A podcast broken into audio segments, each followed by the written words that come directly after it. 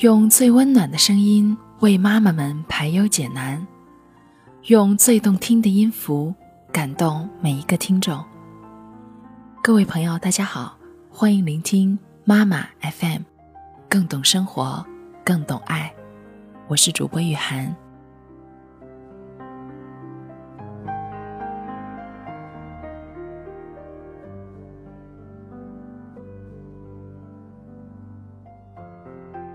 毕业季将至，又到离别时。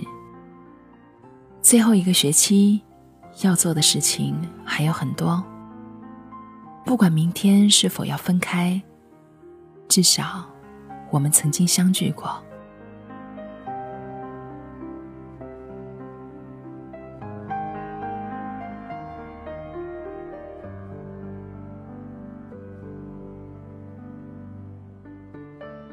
最后一个学期，大家都开始过着不一样的生活。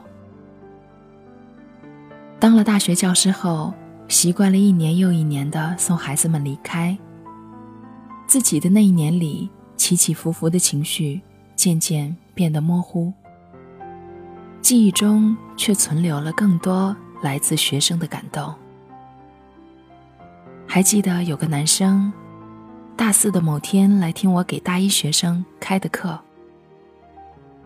课上他跟大一的学弟学妹们一起辩论、发言，让我想起了都德的最后一课。虽是这样一个小小的举动，却大大的感动了我。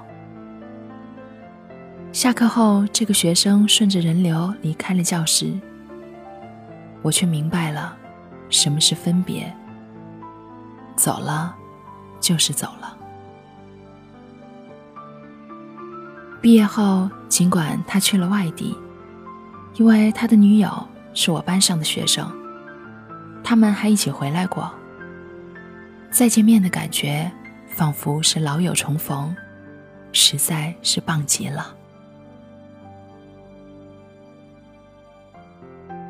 最后一个学期里。除了毕业论文，几乎所有专业都没有安排课程，没有了呼朋引伴的去教室听课，大家都开始过着不一样的生活。大四上学期就保研成功的孩子，理所当然的成了这个学期里最安逸的人。和依然在为将来奔波的同学们不一样的是，未来这两三年对他们而言，依然。可以是安稳的。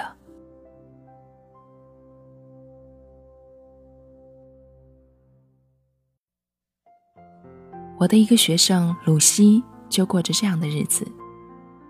毕业设计小组的伙伴们散落各地，他留守在学校，每天去图书馆看看书，查查资料。中午在学校周边找找小吃。下午要么回去睡个午觉，要么接着在图书馆看书，随便看。简直就是一种无目的的美好生活。天气好的时候，坐上公交车，近距离的接触这个城市陌生却有故事的角落。这样轻松自在的生活，连我都有几分羡慕。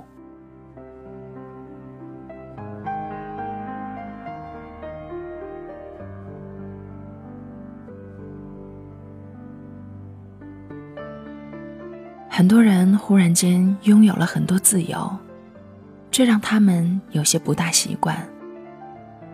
自由意味着更多的选择，而选择有时是犹疑不定，甚至令人恐惧的。准备考研的同学，要么已经阶段性宣告失败，要么正等待着复试的结果。用平凡的世界里那句台词来说吧，西黄的很。选择了出国或去港台深造的孩子们，忙着聚会，忙着分享自己对未来的期待。征途好似星辰大海，还有一些人因为挂科比一般人多了补学分的任务，末了还得忐忑的给老师编辑一条短信：“老师，我大四，就差您这个学分了。”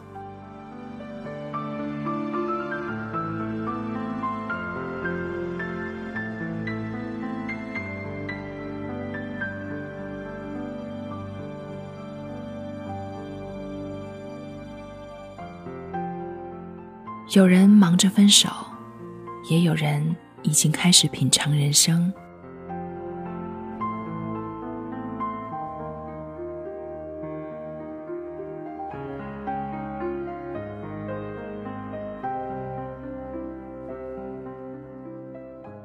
也有人在这个时间忙着分手。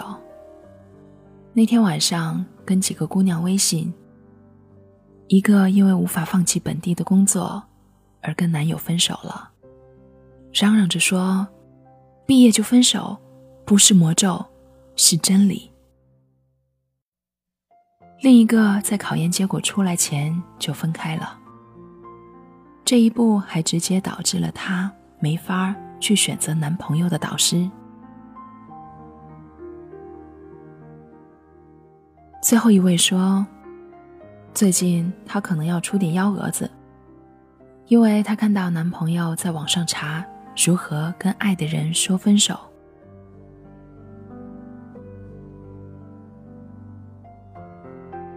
也有人没工夫理会这些情绪。已经签了工作单位的学生，刚刚开始品尝人生。叶总不是我们专业的学生，但是总听学生说起这个名字。他现在的工作是卖楼，一个还算高端的地产项目，名字叫做某某原著。某一次电话刚刚接通，听到对方应答后，他赶紧接话：“大姨你好，我们这个项目是某某原著，请问您近期有？你打错了，我不需要援助。”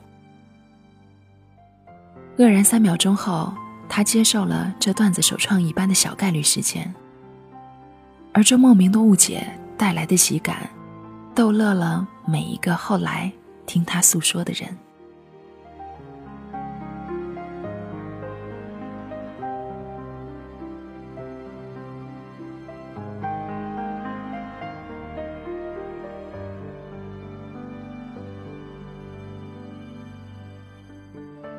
善感的孩子在手机里默默设下了倒计时，计算着离校的时间。这离别的脚步越来越近，心中的不舍就越来越多。盘算着毕业旅行，盘算着为学校留下点什么。去年的毕业季里，我们系收到了一笔捐款。是毕业班余下的班费，放在一个信封里，里面有一小摞纸币，最小的面额是一角。钱虽然不多，这情感却温暖了我们每一个人。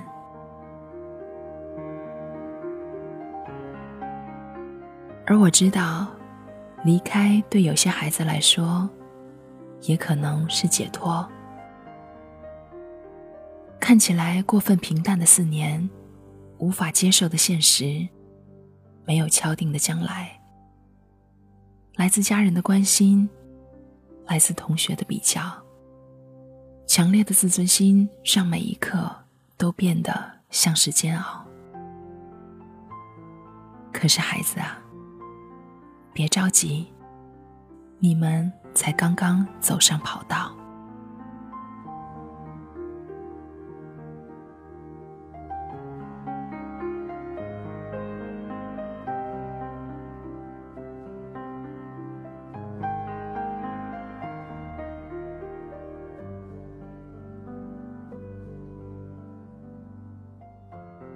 很喜欢陈嘉映的一篇老文，名字叫做《救黑熊重要吗》。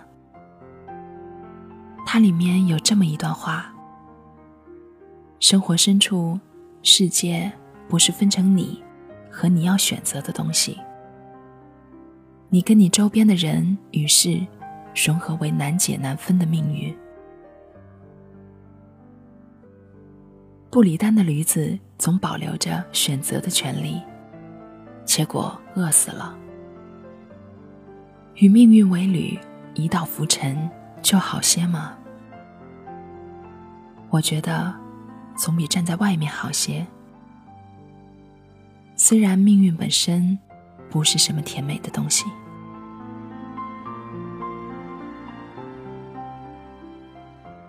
岁月对我们毫不偏爱。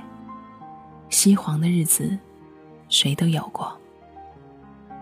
孩子们，我们共勉，慢慢来，努力活。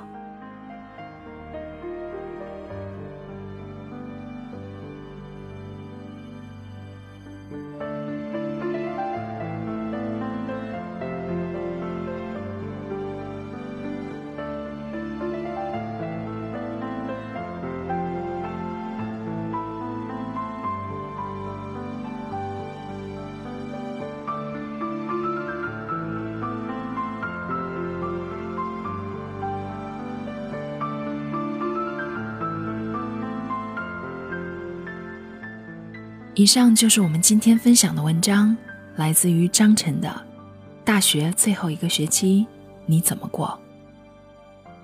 如果你喜欢我们的栏目，可以关注微信公众号“妈妈 FM”，或下载“妈妈 FM” 客户端，收听更多精彩节目。我是玉涵，感谢您的收听。